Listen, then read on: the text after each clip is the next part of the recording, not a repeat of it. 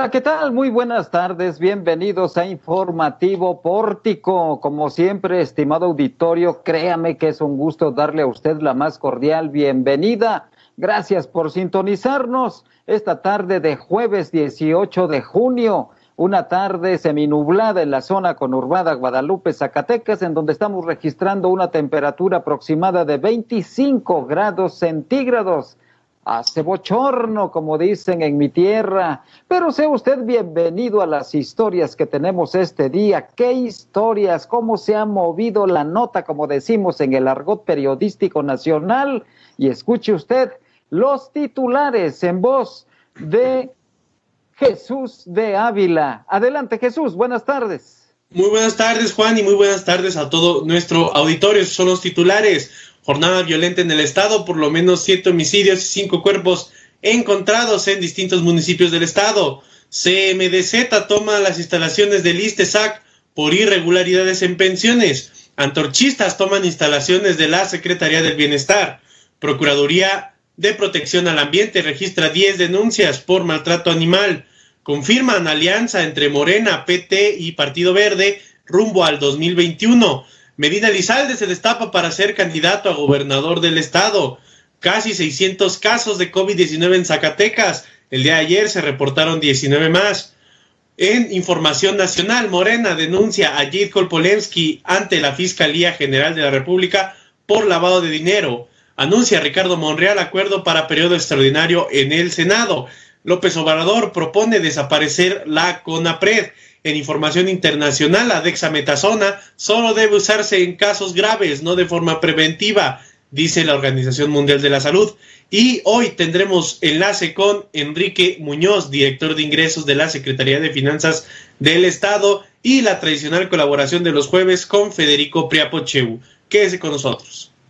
Está ahí la invitación de Jesús de Ávila, quédese aquí en Informativo Pórtico. Tenemos las noticias más trascendentes, las que más impactan y generan opinión pública en Zacatecas. Recuerde usted que estamos transmitiendo en vivo desde la zona conurbada Guadalupe, Zacatecas, desde la heroica y barroca Zacatecas. Sea usted bienvenido, sea bienvenida, ya está en Informativo Pórtico. Una jornada violenta hemos registrado en Zacatecas. Qué jornada tan violenta, hallazgo de fosas, de cadáveres y el reflejo, el reflejo y misericordia brutal de la violencia a pesar del escenario de la pandemia del COVID-19 que tenemos. Jesús de Ávila tiene los detalles.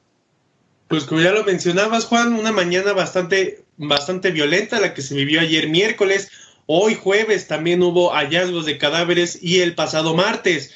Comencemos desde el martes que por la noche se presentaron detonaciones de arma y la, las corporaciones de seguridad encontraron dos, dos personas sin vida cerca del centro histórico de Zacatecas, uno sobre el Paseo de Azordaz y uno en el barrio de La Pinta, cerca de la comunidad de Bracho. Igualmente, ayer por la mañana de entre las 8 de la mañana y las 8.30 se reportaron bastantes hallazgos de cuerpos y otros ataques armados, entre ellos un ataque armado a tres personas en una camioneta que se dirigía a la comunidad de Hacienda Nueva en el municipio de Morelos. Igualmente, un ataque armado en Soquite, Guadalupe, a dos personas en su domicilio. Se encontraron dos cuerpos presuntamente de mujeres en Beta Grande, en un tiro de mina. Igualmente, en Villa de Cos, se encontró el cuerpo de un hombre y una mujer con presuntas, presuntas señales de tortura. Y hoy por la mañana en el municipio de Fresnillo,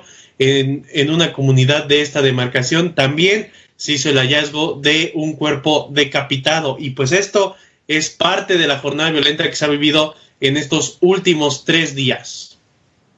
Caramba, qué escosor me causa escuchar este reporte tan detallado, tan puntual de Jesús de Ávila sobre la violencia en Zacatecas. Qué misericordia es el ser humano contra el ser humano. Qué brutal acción de quitar la vida, quitar toda la dignidad y todo lo que pueda tener eh, el, el ser humano con este tipo de acciones tan violentas que estremecen verdaderamente a la sociedad. Esto solamente es parte de lo que sucede. Hay otras acciones que desconocemos totalmente. Esto es lo que trasciende en Zacatecas. Me he encontrado con algunos videos, sobre todo en la red social de Twitter, en donde es impactante la forma como entran los ladrones con armados y balean a un cliente le quitan sus pertenencias, su cadena, su reloj, el dinero que había, que llevaba para hacer una transferencia electrónica en una tienda de, de estas de, de del Oxxo, de la cadena Oxxo, y brutal, brutal todo esto, como es acribillado por dos hombres sin mediar una sola palabra, sin mediar uno ve ese tipo de, videos y, la verdad es que se queda no solamente pasmado, sino alterado por, por tanta violencia, por la capacidad de, brutal que tiene el ser humano en su recóndito lado oscuro. Vamos a otro tema, porque se ha generado también ya movilizaciones tanto del MDMZ, el Movimiento Democrático del Magisterio Zacatecano, como de los antorchistas. Empiezan a presionar para obtener los maestros algunos, eh, algunos factores políticos en el ISTESAC, sobre todo revertir el problema pensionario que hay en el ISTESAC y los antorchistas en demanda de recursos para sus agremiados, sus afiliados. Vamos a escuchar el primer reporte que tiene Landy Valle sobre esta toma que fue muy temprano en las instalaciones del ISTESAC. Landy, buenas tardes. Hola, ¿qué tal Juan? Muy buenas tardes. Y bueno, pues en efecto comentarte que esta mañana jubilados y pensionados pertenecientes a la coordinadora del Magisterio Democrático en Zacatecas tomaron el edificio central del Instituto de Seguridad y Servicios Sociales de los Trabajadores del Estado, el ISTESAC, por irregularidades en pensiones. Marcelino Rodarte Hernández, quien es líder de esta coordinadora, comentó que al menos 78 pensionados del sector magisterial magisterial se han visto afectados en sus percepciones debido a que los cambios que el instituto tomó desde el mes de marzo, en el que se redujo del 30 al 40%, siendo las pensiones más bajas de al menos 900 pesos por mes pese a que el instituto se comprometió a explicar bajo qué conceptos se realizaban las retenciones, hasta la fecha no se ha cumplido tal compromiso. Esto fue lo que dijo ante medios de comunicación. No vamos a defender pensiones malavidas, eso nunca, pero sí vamos a estar protegiendo y velando porque las pensiones mínimas vayan a la alza y que los que ya tienen adquiridos derechos eh, se respete, ¿no? Que se calcule como se ha calculado el pago de pensiones durante 33 años. Eh, no, no hay congruencia en lo que ellos están haciendo. Eh, compañeros se jubilaron porque calcularon una pensión, ¿no? Tengo ya los requisitos para jubilarme, tengo la edad, me jubiló y hacen el cálculo para su familia de cuánto va a ser su ingreso. Y cuando les llega es 30% menor al prometido porque ya lo habían hecho en un ejercicio previo con el propio instituto. Ahí es donde hay una afectación bastante grave.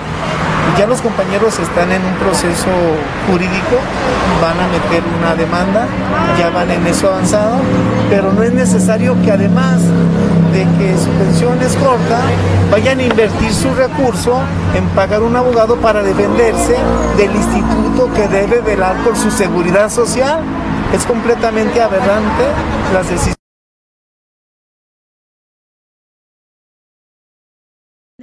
En el que pues están peleando o están exigiendo que las pensiones sean dignas. Y bueno, pues hasta el momento las autoridades no se han acercado para dialogar con los manifestantes, los cuales aseguraron que de no ser atendidos verían la manera de presentarse en el Congreso del Estado pues para presentar esta problemática. Y otra de las manifestaciones que se presentó que se presentaron durante esta mañana fue del movimiento antorchista en el que tomaron las instalaciones de la Secretaría del Bienestar y mi compañero Jesús de Ávila nos tiene la información. Gracias, Landy. Y bueno, esta mañana miembros del movimiento Antorchista Zacatecas tomaron las instalaciones de la delegación de la Secretaría del Bienestar para exigir a la delegada Verónica Díaz Robles se registren a los ciudadanos que necesitan apoyos alimentarios y económicos de distintas comunidades de la entidad. Anteriormente, en abril de este mismo año, cuando recién empezaba la pandemia de COVID-19 en el estado, pues este mismo grupo presentó una carta en el que se le pedía a la delegada que se integrara a estas personas, sobre todo jóvenes y gente de la tercera edad, discapacitados y gente que ha, que pues ha recibido mucho impacto económico en frente a esta pandemia. El, el líder del movimiento Antorchistas Zacatecas, Osvaldo Ávila Tiscareño, denunció que la delegada ha hecho caso omiso al registro de los ciudadanos cuyos nombres se habrían entregado en abril pasado. Pues ha dicho que estos programas se han vuelto universales conforme a las nuevas reformas al artículo cuarto que se hicieron desde el Congreso de la Unión y pues prácticamente denunciaron tanto la, la administración de la delegada como en, en, el gobierno federal en general en, en que es una mentira el que los programas sean universales, pues estas personas no han podido ser ingresadas en el padrón de los programas del bienestar. Ni serán ingresados mientras no exista una línea específica, una conducción directa del el presidente López Obrador, porque los antorchistas lo están presionando durísimo, se le han plantado en Veracruz, en Puebla, en Tlaxcala, gritándole, exigiéndole que se generen ese tipo de apoyos para sus simpatizantes. Y ya dijo el presidente López Obrador que, que él no va a ceder a presiones. Hasta en un meeting ayer precisamente decía, óiganlo, oigan los gritos allá afuera, eran los antorchistas quienes estaban presionando, pero él dijo, no voy a ceder a presiones porque ahora los recursos ya no se entregan a intermediarios, sino que se entregan directamente a los beneficiarios. Y Antorcha ya apretó el acelerador de la presión en contra del presidente de la República. A ver, en este juego de vencidas, a ver quién gana. Mientras tanto, vamos a otra información porque hay detalles sobre la Procuraduría Ambiental y esta información la tiene Landy Valle.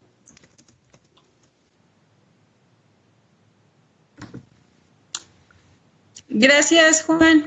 Y bueno, pues de acuerdo al Procurador de Protección al Ambiente de la Secretaría de Agua y Medio Ambiente, Esaú Constantino Ruiz, el maltrato animal ha aumentado en la zona conurbada en los últimos meses. Hasta la fecha aseguró que se tienen al menos 10 denuncias por este tema en todo el estado, las cuales aseguró se están llevando bajo el procedimiento que maneja la ley de bienestar animal. Tan solo el día de ayer ya le comentábamos ya lo publicamos en nuestra página de Noticias Pórtico MX, en el que se dio un hecho de envenenamiento masivo de más de 40 perros y gatos en la colonia Jaralillo y Lomas de Cristo, además de un perro que fue agredido a balazos en la colonia El Lorito, en el cual comentó el procurador ambiental que ya se están realizando investigaciones por medio de entrevistas en el que se coordinará con la Secretaría de Seguridad Pública y el Ayuntamiento de Zacatecas.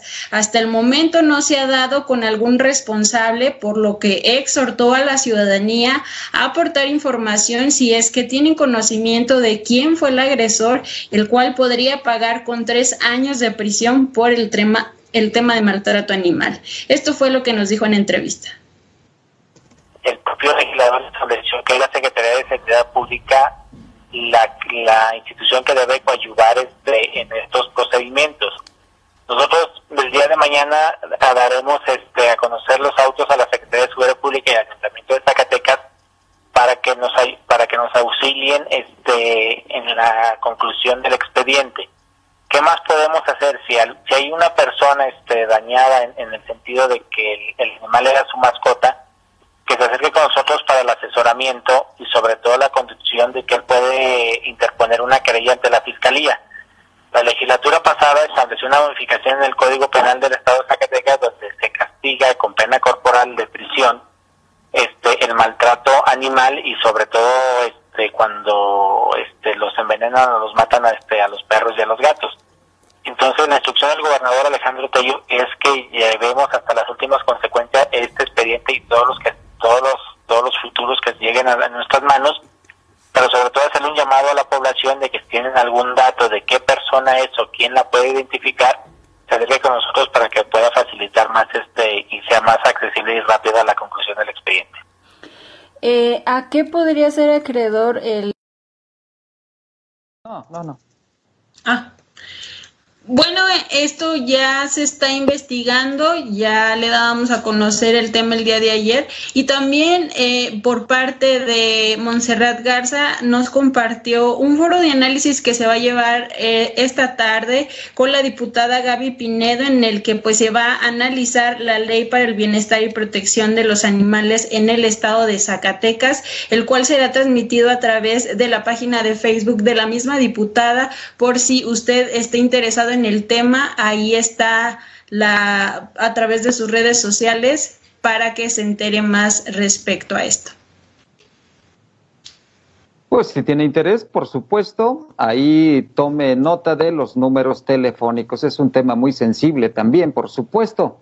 Vamos a otro tema, un enlace telefónico con el director de ingresos de la Secretaría de Finanzas del Gobierno de Zacatecas, con don Enrique Muñoz, a quien le agradezco que acepte esta comunicación con nuestro auditorio. Director, buenas tardes. Muy buenas tardes, Juan. ¿Cómo estás? Bien, muchas gracias, director. ¿Y cómo están nuestros ingresos? ¿Cómo ha sido el comportamiento, sobre todo después de febrero a la fecha? ¿Ha habido una disminución o el comportamiento ha sido estable? Bueno, primero que nada, pues un saludo afectuoso a todo tu auditorio y comentarte que sí, efectivamente, como resultado de esta pandemia que está azotando a todo el mundo, bueno, pues de manera específica en materia de ingresos, pues también tenemos un muy lamentable pues caída a partir del mes de abril propiamente, que es cuando lo empezamos a sentir. Hay que eh, comentar que el decreto gubernativo que ofreció el gobernador del estado, Alejandro Tello Cristerna, en el sentido de ofrecer algunos beneficios y estímulos para todos aquellos contribuyentes, de manera especial a los que pagan impuestos sobre nómina. Comentarte que durante los meses de, abril y mayo, bueno, pues se ofrece esto, este estímulo eh, en el cual aquellos empresarios que tengan menos de 20 trabajadores a su servicio, eh, pues no pagarían, es decir, se les condonaría el 100% de este impuesto sobre nómina. Los que tengan de 20 a 40 este, trabajadores sería un descuento del 50% y quienes tengan más de, de 40 trabajadores pues el descuento sería de un 30%. Y adicional a ello, para todos los propietarios de vehículos automotores, eh, los costos propiamente que estuvieron vigentes durante el mes de marzo, pues continúan vigentes hasta el 30 de junio, es decir, todavía la, la próxima semana y la que viene estarán en condiciones de hacer el pago a costos, a, un costo pues del mes de marzo, pero además no se cobran ni recargos ni actualizaciones. Entonces, estas medidas, aunado también, pues de entrada a la falta de liquidez por muchos de los contribuyentes, pues nos ha llevado que actualmente tengamos eh, ingresos eh, que afectan, de acuerdo a lo que teníamos presupuestado, alrededor de 200 millones de pesos. Caramba, pues es una cantidad fuerte para nuestra economía y para la capacidad de recaudación que tiene la, la, Secretaría de Finanzas del Gobierno de Zacatecas. Y no sé si exista algún otro factor que incida en esta caída de, de, la captación de, de recursos durante este año, director. No, bueno, es fundamentalmente eso, es el tema de la pandemia, pues el que nos pega de manera importante el caso de todas las contribuciones de carácter estatal. Las de carácter federal hay que recordar que, bueno, este, es además el ingreso más importante que tiene el Estado, bueno, pues también por ahí hay está haciendo falta pues más recursos y por eso, bueno, pues la, la, este, en este caso a la Secretaría de Hacienda, auxilio, pues, parte del gobernador del Estado y el secretario de Finanzas, Jorge Miranda, pues solicitando este 250 millones de pesos para poder completar, hay algunos compromisos que se tienen, sobre todo con el magisterio. Entonces, eh, la situación financiera, pues, que, por la que estamos pasando es complicada, es difícil. Comentarte que el propio decreto establece que todas las actividades de carácter fiscal tributario son consideradas como esenciales, motivo por el cual en estos momentos tenemos abiertas 33 de las 64 recaudaciones de rentas, es decir, la actividad propiamente no se ha suspendido. Tenemos ahorita un horario de 9 de la mañana a 3 de la tarde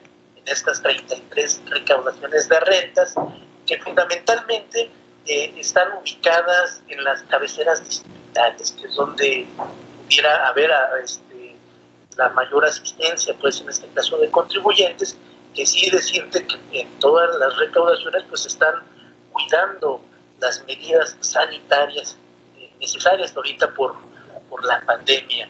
Y pues bueno, a partir del eh, primero de julio estaríamos previendo la posibilidad aperturarán las 74 oficinas recaudadoras. Por supuesto, eh, no me atrevo a asegurarlo porque tú sabes que estamos ahorita en el máximo de contagios. Todo depende de este, las decisiones que vayan tomando, en este caso, gobernador del Estado. Y comparativamente con el ejercicio fiscal pasado y a este, ¿en cuánto se ha reducido el presupuesto estatal? ¿Cuánto se dejó de percibir por parte de la federación en este 2020?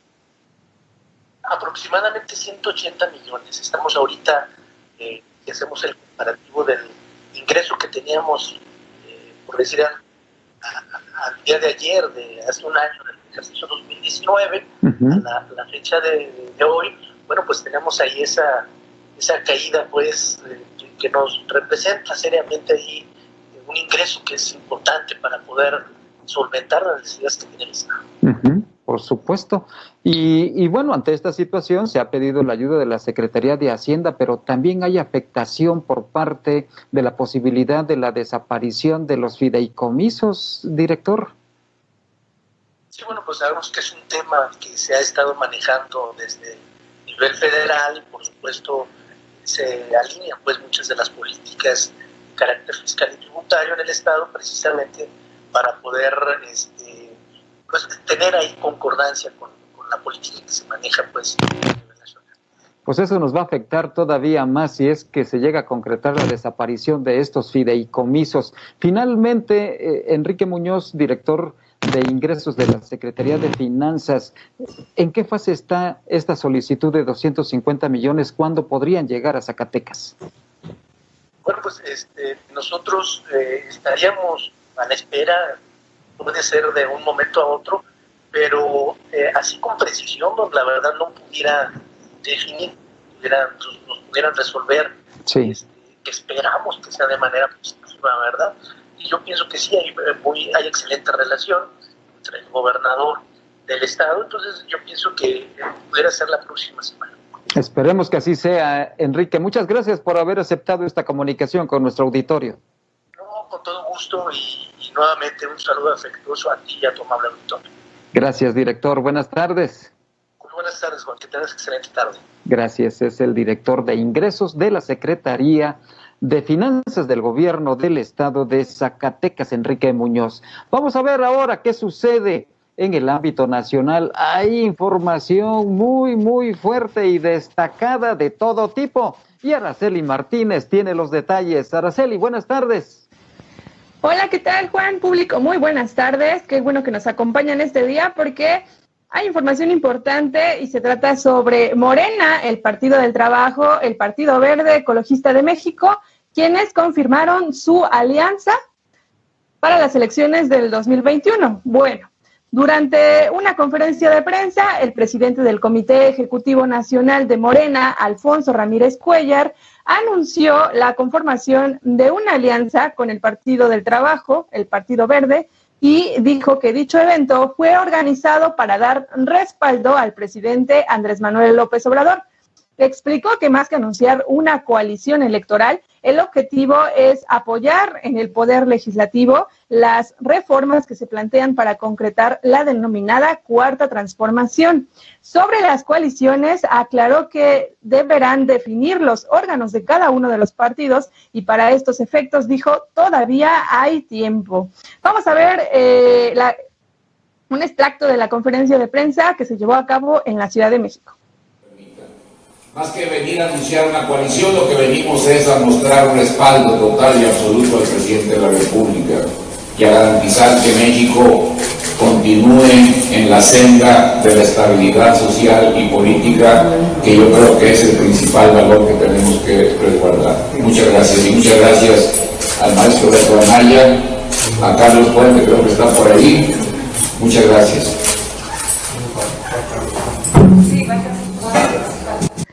Bueno, a esta conferencia de prensa estaba previsto que acudieran los tres líderes de, los tres partidos. Sin embargo, solo estuvieron presentes los políticos Alfonso Ramírez Cuellar de Morena y Alberto Anaya del PT. Carlos Puentes del Partido Verde se agregó, pero de manera virtual. Y bueno, hay información también importante sobre Morena y un político, José Luis Medina Lizalde. Cuéntanos más, Jesús. Gracias, Araceli. Pues bueno, es que Medina Lizalde, conocido como el Oso Medina, se destapó para contender por la gobernatura del estado de Zacatecas a través de la página del político, a través de Facebook, anunció que una vez que la ley electoral y las bases de convocatoria del partido lo permitan, él se va a lanzar como precandidato por Morena para ocupar la gobernatura del estado. Y como ustedes lo pueden ver en pantalla, pues ahí está el, la publicación que hizo vía Facebook. Lo anterior, eh, después de que a nivel nacional pues se integrara esta coalición que, acaban de mencionar entre Morena, el PT y el Partido Verde de cara a las elecciones del 2021. En el comunicado en redes sociales, Luis Medina señala que materializarse el pacto entre los tres partidos políticos será respetuoso de lo que marquen los lineamientos de la dirigencia nacional de Morena, donde busca la no imposición de candidatos compromiso que reiteró en dicha publicación.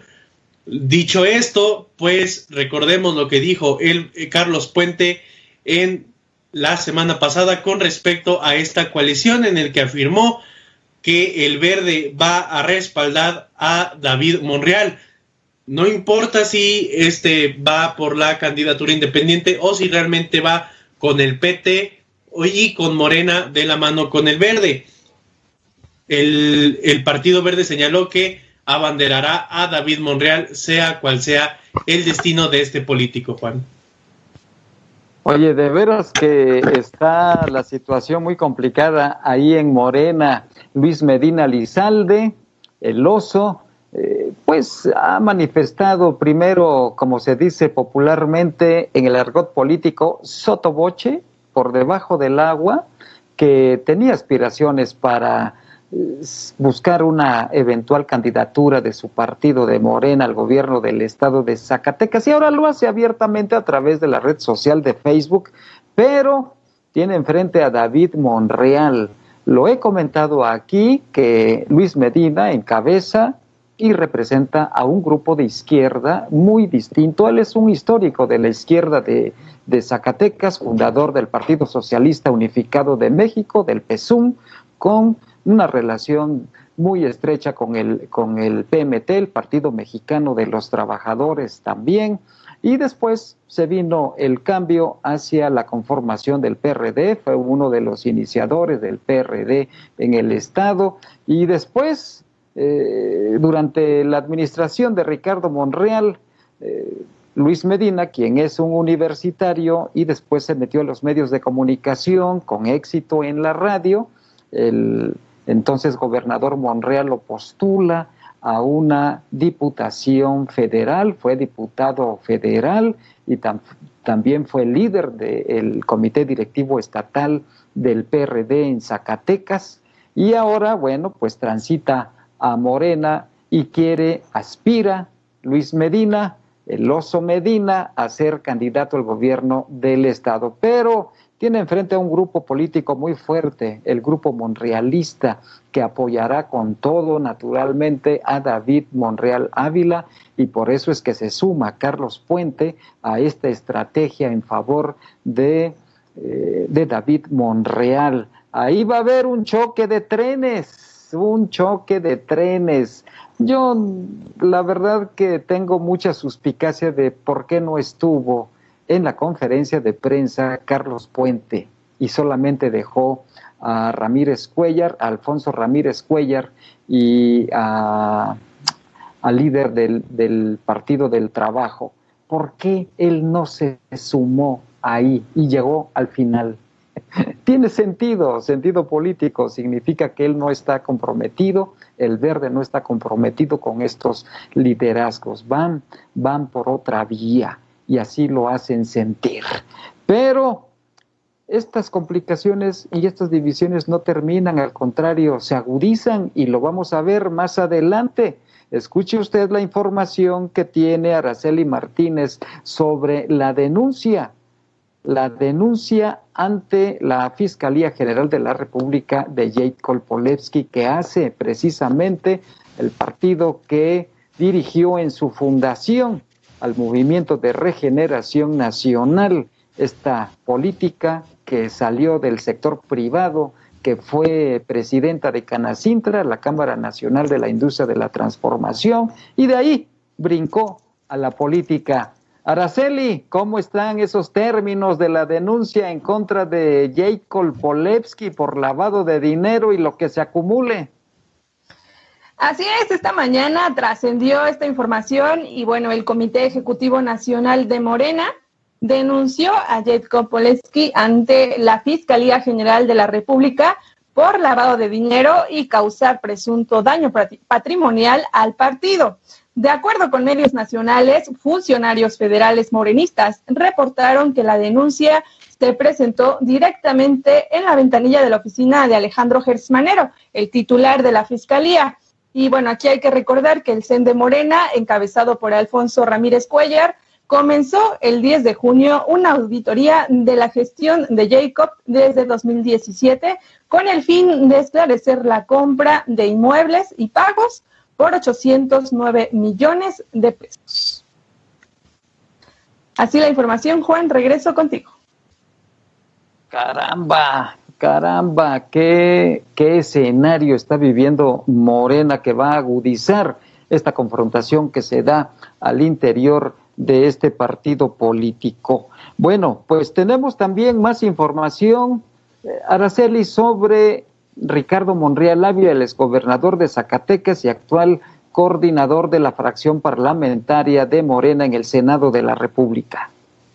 Así es, bueno, desde ayer el presidente de la Junta de Coordinación Política del Senado, Ricardo Monreal, anunció el acuerdo con los dirigentes de las demás bancadas para un periodo extraordinario durante la próxima semana, con el fin de discutir y aprobar las, las seis leyes y reformas que necesita el tratado entre México, Estados Unidos y Canadá, el TEMEC, eh, antes de su entrada en vigor, que será el, el primero de julio. Y bueno, así lo informó el senador a través de sus redes sociales con un mensaje y precisó que a partir del lunes sesionará la comisión permanente y el miércoles realizará el periodo extraordinario para, para concertar las leyes que le permitan a México transitar al TEMEC.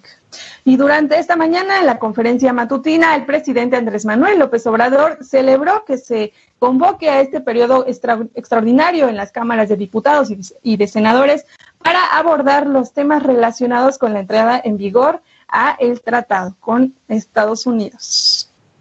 Y bueno, ya que estamos hablando de Andrés Manuel López Obrador, le voy a platicar algo que está generando polémica y ya tiene días, y bueno, es sobre la CONAPRED. Y bueno, hoy el presidente Andrés Manuel López Obrador se propuso desaparecer el Consejo Nacional para Prevenir la Discriminación para que la Secretaría de Gobernación retome sus actividades para combatir el racismo y la discriminación.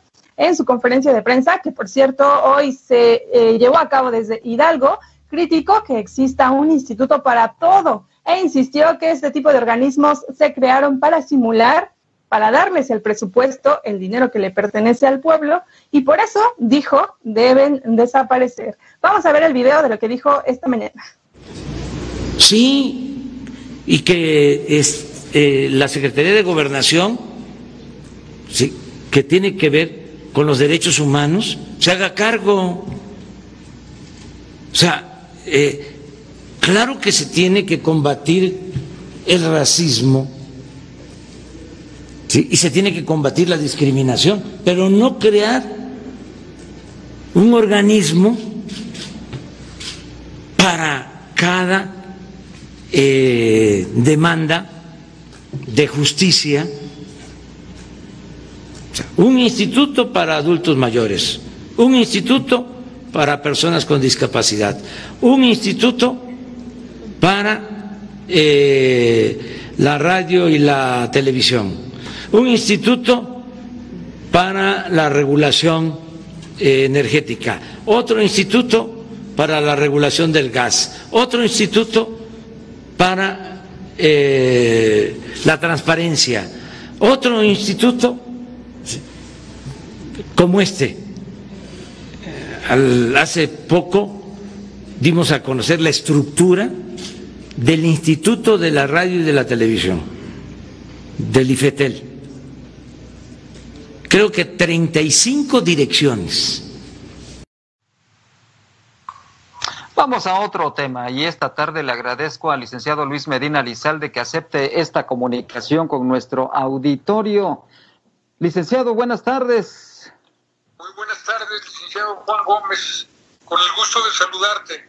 Muchas gracias, Luis, por aceptar esta comunicación y sobre todo estamos muy interesados en escuchar de viva voz esta intención de buscar una candidatura al gobierno del estado de Zacatecas a través de Morena por parte tuya. Sí, mira, eh, se trata de una aclaración a una circunstancia porque se generó algún desconcierto en la militancia de Morena cuando se anuncia eh, eh, la, la intención de constituir una alianza para ir juntos con el Partido del Trabajo y el Partido Verde Ecologista de México. Entonces, yo lo que quise precisar es que eso no modifica el escenario político dentro de Morena, porque con alianza o sin alianza están eh, vivos los derechos políticos de cada uno de los miembros, eh, la posibilidad de, dar la candidatura, ¿verdad? Claro. y es en ese sentido, en espera de que haya un desenlace claro, eh, porque como tú te lo, seguramente lo adviertes, hay corrientes que están en desacuerdo, enfatizan la gran incompatibilidad que hay con la trayectoria del Partido Verde Ecologista, y que bueno, eh, vamos a esperar. Hoy pude observar a un Carlos Puente muy, muy, muy López Obradorista, pues, a, asumiendo los valores, el cambio y todo, vamos a ver qué efectos produce eso en la militancia. Pero bueno, pues consideré que eh, para aclarar, porque estaba recibiendo llamadas, mensajes desde, desde anoche, Ajá. y para aclarar, pues ratificamos que las cosas siguen este, igual para todos los que aspiren. Vamos, Nadie queda fuera de la competencia exista alianza o no exista alianza. O sea que David Monreal no está amarrado para ser candidato de Morena al gobierno de Zacatecas. No, yo claro, eh, eh, mira, este, yo, creo que es el dominio público que él participó en el movimiento, no en el partido. ¿Verdad? ¿No está afiliado? No está afiliado, te lo digo con toda certeza. Sí con, pleno conocimiento de causa, ¿no? este, inclusive él recibió una invitación pública que se afiliara y la declinó. En el 16 él se proponía ser candidato contra Morena, vamos a decir, en el, sí, en el 16 él buscó ser el candidato del PAN, del PRD, del PT y del Movimiento Ciudadano. Con ellos tenía reuniones. Sí en el 15, ¿verdad? Este, participó en contra del registro acuérdate que ellos apoyaron a Saúl Monreal, que no iba por Morena, sino contra Morena, en el primer distrito, a Pepe Palestiles en el segundo distrito contra el candidato de Morena, que era Flores Sandoval, a Jesús Ruiz en el distrito 3 general, que iba contra, contra el doctor Salvador Castillo, y a Alfredo Femat, candidato del PT, en contra del candidato de Morena a, la Diputación Federal, que era el profesor José Luis Figueroa. Entonces, es muy claro que, que ellos han marcado sus distancias desde siempre en los hechos con Morena. Eso es algo que forma parte de la historia local de, de, la política. Sí. Solo que, pues bueno, hay gente que no registra los hechos y, no, y no hace un recuento pues de esas... Sí.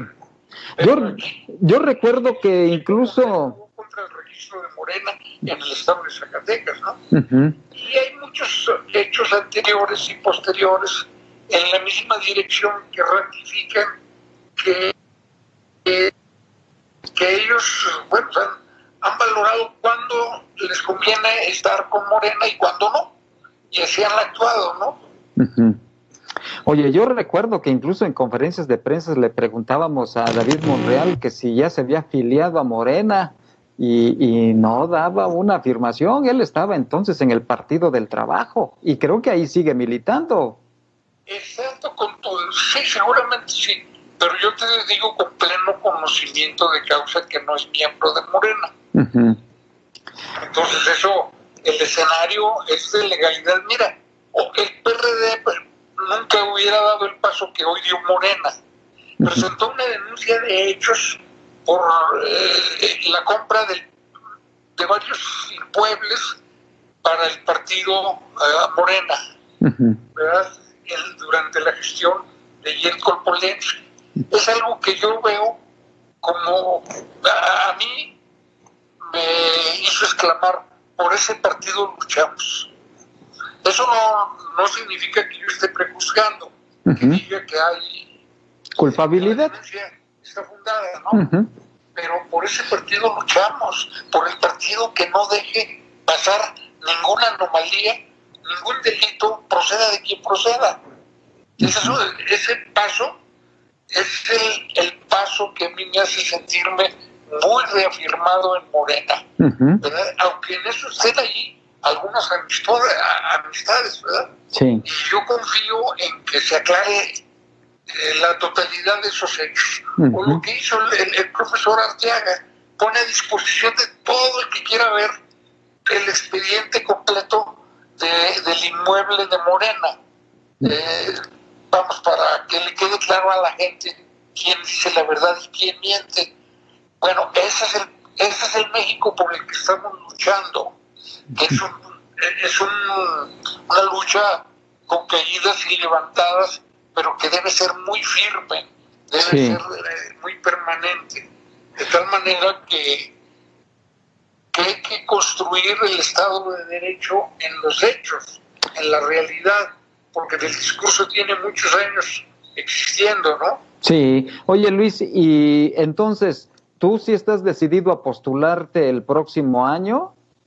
a la candidatura? La legalidad de los tiempos y los plazos es un compromiso que yo tengo con el equipo que eh, me animó a participar. Yo no puedo andar negociando un puesto alternativo para dejar a la gente embarcada, como eh, algunos políticos inmorales suelen eh, hacerlo. Levanten la mano para un cargo para que les toque otro, pero no es mi caso. Yo toda mi vida he hecho la política respetando mi palabra.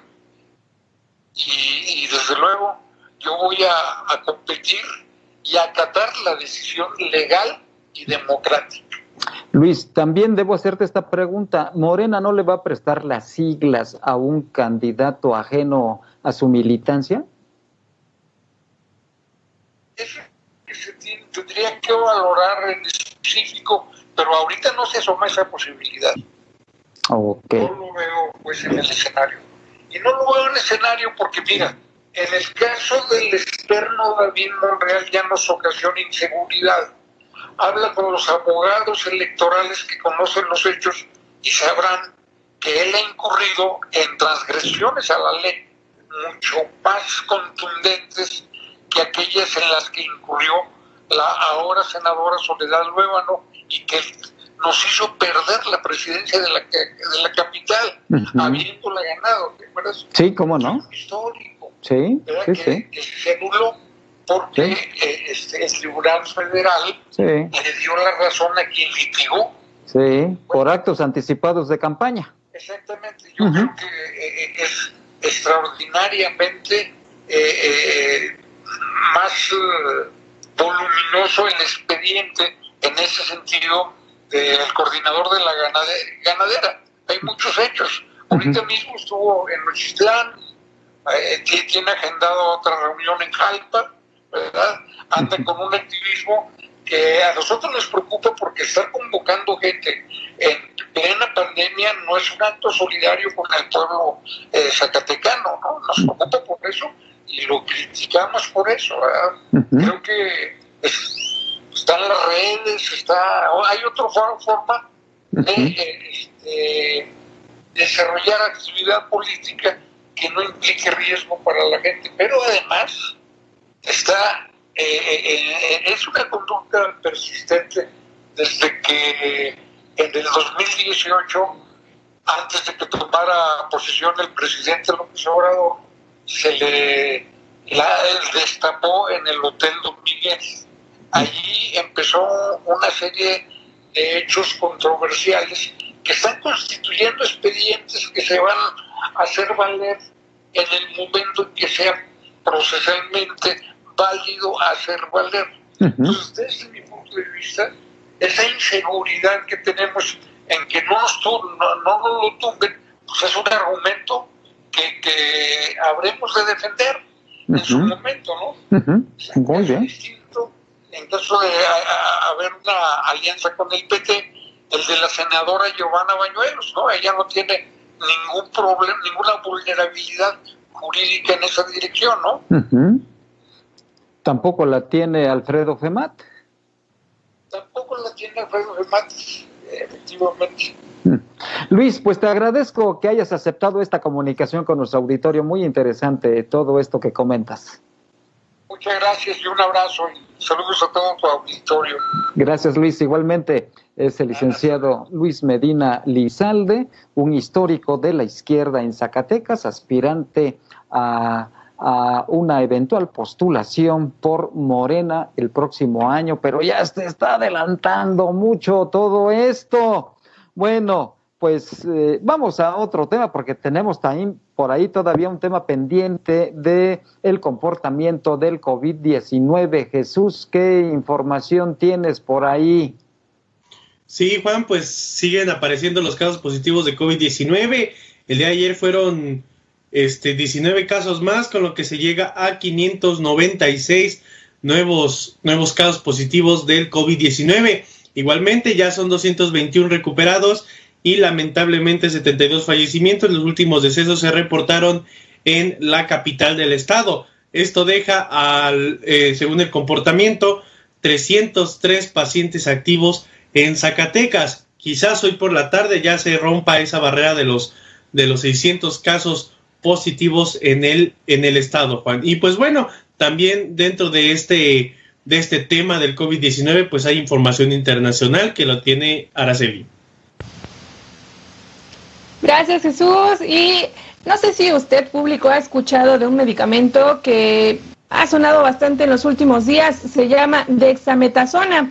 Y bueno, la Organización Mundial de la Salud, la OMS, advirtió que este medicamento ha conseguido reducir considerablemente la mortalidad en casos graves de COVID-19, solo que no debe utilizarse para evitar el contagio, sino solamente para pacientes críticos. El jefe de la OMS, Tedros Adhanom, sostuvo que la investigación eh, por fin está dando esperanzas para el tratamiento del virus y que ha matado a más de 400 millones de personas en todo el mundo e infectado a más de 8 millones. Los resultados de los ensayos anunciados el martes por investigadores en Gran Bretaña mostraron que la dexametasona es un fármaco genérico usado desde la década de 1960 para reducir la inflamación en enfermedades como la artritis, bajo las tasas de mortalidad en alrededor de un tercio entre los pacientes con coronavirus más graves eh, ingresados a un hospital. Eso lo convierte en el primer medicamento que se ha demostrado que salva vidas en la lucha contra esta enfermedad. Y bueno, los países ya se apresuran para asegurarse de que tienen suficiente eh, pues a la mano, aunque los funcionarios médicos dicen que no hay escasez. Y bueno, algunos médicos también se mostraron prudentes, citando que posibles efectos secundarios y pidiendo ver más datos. Los resultados del estudio de la dexametasona son preliminares, pero los investigadores del ensayo dijeron que sugieren que el fármaco debería convertirse en la atención estándar entre los pacientes gravemente afectados. Así la información, Juan, regreso contigo. Oye, Araceli, pero mientras tanto ya hay escasez de este fármaco en las farmacias de las principales ciudades del país. Muchas personas ya fueron a proveerse, a, bueno, esta automedicación que tenemos los mexicanos es terrible también. Pero justamente. Perdón, adelante. Sí, justamente, bueno, esta es la alerta que manda la OMS, que no lo deben de tomar para para prevenir, sino que solamente funciona para para pacientes muy, muy graves que son ingresados a los hospitales, ¿no? Es ahí dejar en claro a, la gente para que no acuda a las compras de pánico. Exactamente. Tenga usted mucho cuidado y, por supuesto, infórmese debidamente sobre este tipo de fármacos, porque si no, usted pone en alto riesgo su salud. Vamos a escuchar ahora a Federico Priapo Cheu Araiza, su punto de vista sobre la cultura en nuestro país y por supuesto en nuestro estado. Hoy tiene un comentario muy interesante sobre el poeta de la tierra, el poeta de la patria, Ramón López Velarde. Escúchelo usted. Buenas tardes. Soy Federico Priapo Cheu Araiza y le doy la bienvenida a esta sección Cultura a Contracorriente de Pórtico MX. La pandemia ha resultado cruel incluso para quienes partieron al otro plano hace ya muchas décadas. Tal es el caso del más grande poeta que ha visto México, Ramón López Velarde. Anteriormente, para estos días, los foros culturales de Jerez, Ciudad de México y Zacatecas, así como los amantes de su obra y su legado, estaríamos de plácemes en las actividades que se han solido desarrollar para su recordación claro, en el marco de las jornadas López Velardeanas. Y aunque el Instituto Zacatecano de Cultura, que ostenta su nombre, las lleva a cabo de manera virtual, muchos nos quedaremos con la triste sensación de no haber brindado por su memoria. Para colmo, nuestra máxima casa de estudios anunció la suspensión del Festival Internacional de Poesía que en su honor realiza en diciembre. En fin, esperemos que para el siguiente año, en el que se cumple el primer centenario de su fallecimiento, la situación pinte mejor y se le conmemore como siempre lo ha merecido. Aunque el mejor tributo que podemos rendirle será leer. ¿Usted qué opina? Gracias por su atención. Pues interesante, sin duda, esta esta, este recuerdo de Ramón López Velarde que tiene Federico Priapo Cheu, tomó un escenario muy ad hoc. Ahí precisamente a, a sus espaldas está el hemiciclo a López Velarde, hecho por este artista costarricense, eh, Zúñiga, no recuerdo ahorita su nombre, pero ahí está Federico Priapo en la avenida que lleva el nombre del bate jerezano Ramón López Velarde. Lamentablemente no se pudo llevar a cabo una conmemoración especial acorde a este gran poeta, el poeta de la patria.